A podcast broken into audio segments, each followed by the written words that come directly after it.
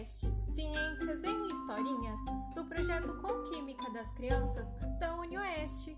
Eu sou a Camila Rodrigues e hoje eu vou contar para vocês a história do livro Aventura da Imagem, escrito por Lia Zatz e Diana Zatz Mussi, episódio 4.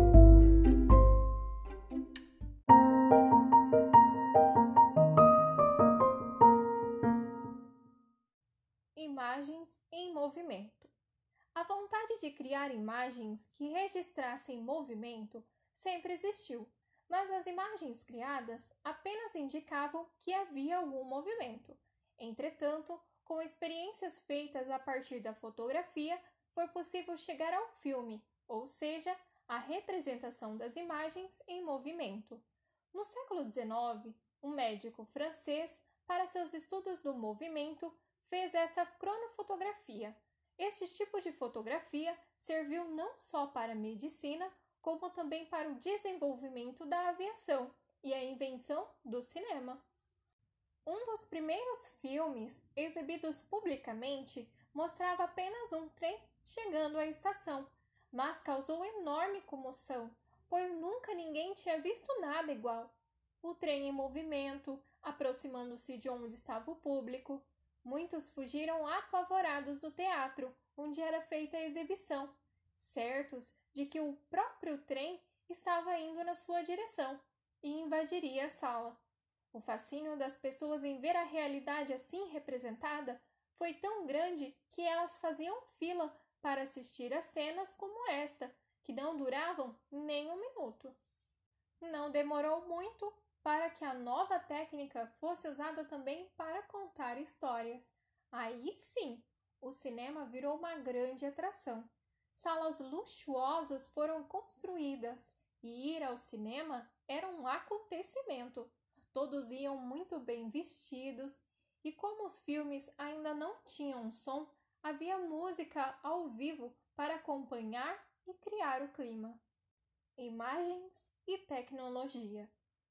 Há não muito tempo, a fotografia não era uma coisa tão simples e barata. Era preciso ter uma máquina, comprar filmes, clicar o número de fotos que cada filme permitia, para só então mandar revelá-los. Apenas depois da revelação é que podíamos saber como tinha ficado as fotos e aí sim mandar fazer cópias para guardar, mostrar, montar álbuns. Se fotografar não era tão simples, filmar era bem menos ainda. Não existiam até então máquinas que servissem tanto para fotografar como para filmar. Poucas pessoas podiam se dar ao luxo de ter uma filmadora, e para ver o filme era preciso ter um projetor.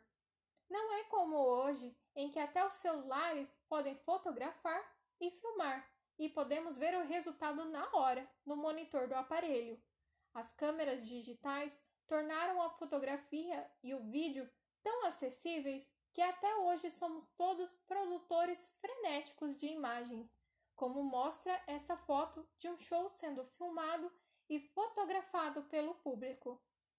O desenvolvimento tecnológico tem rapidamente criado cada vez mais novas formas de produzir imagens, e com isso elas ganharam novas funções.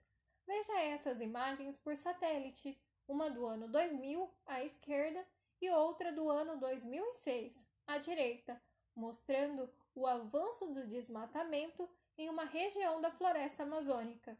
Esse tipo de imagem pode servir de instrumento de luta para as pessoas que defendem a importância da preservação do meio ambiente.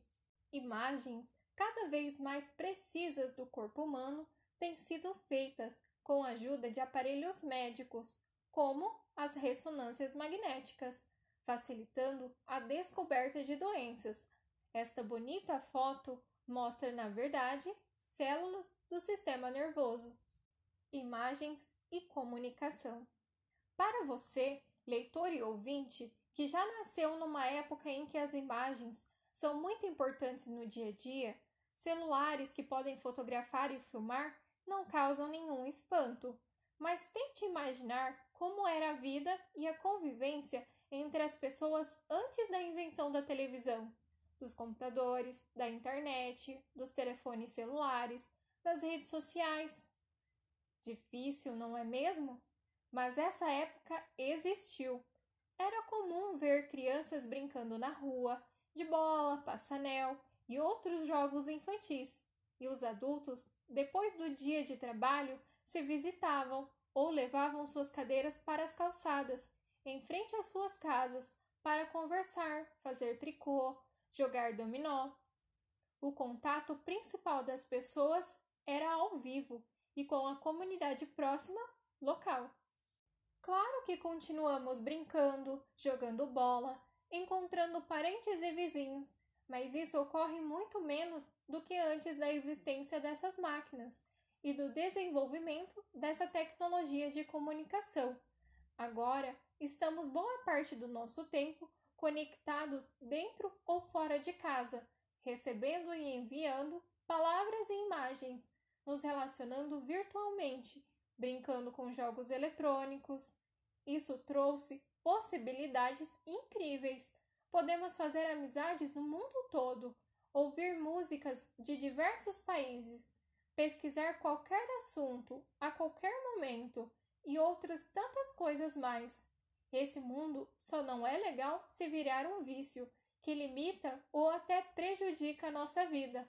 Tem gente que acaba se relacionando com os amigos e até com a família muito mais virtualmente do que ao vivo, e com isso enfraquece o vínculo com as pessoas e deixa de vivenciar várias e importantes situações e experiências. Você conhece alguém assim? Brincando com as imagens. Quando você começou a ouvir este podcast, podia imaginar o tanto de coisas que é possível falar e pensar sobre o mundo fascinante das imagens? Tinha alguma vez pensado que tanto um grafite como uma foto de satélite são igualmente imagens? Ou que ao olhar a foto de uma modelo, alguém de nosso tempo provavelmente diria que ela é linda, e alguém de 500 anos atrás que surgisse numa máquina do tempo provavelmente ficaria chocado com a sua magreza, pensando que a moça está muito doente? Quando você observa um quadro que reproduz uma cena de forma tão perfeita que parece uma fotografia, poderia imaginar o quanto deve ter sido difícil desenvolver técnicas para realizá-lo?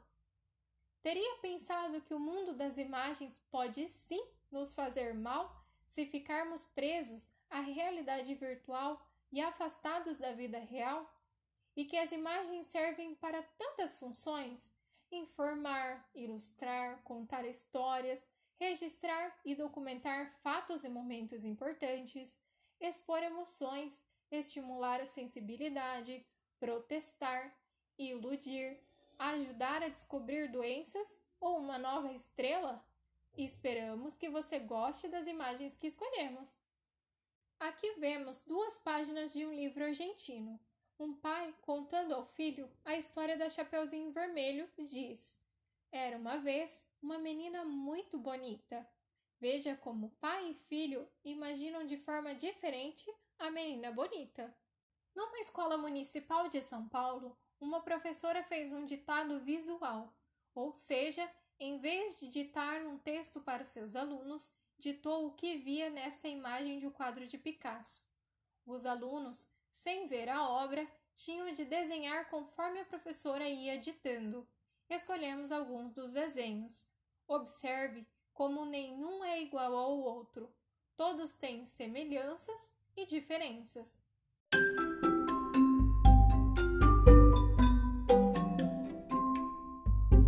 Essa foi a história de hoje. Esperamos vocês na próxima semana para uma nova historinha. E não esqueçam de curtir e compartilhar com seus amiguinhos. Tchau, tchau!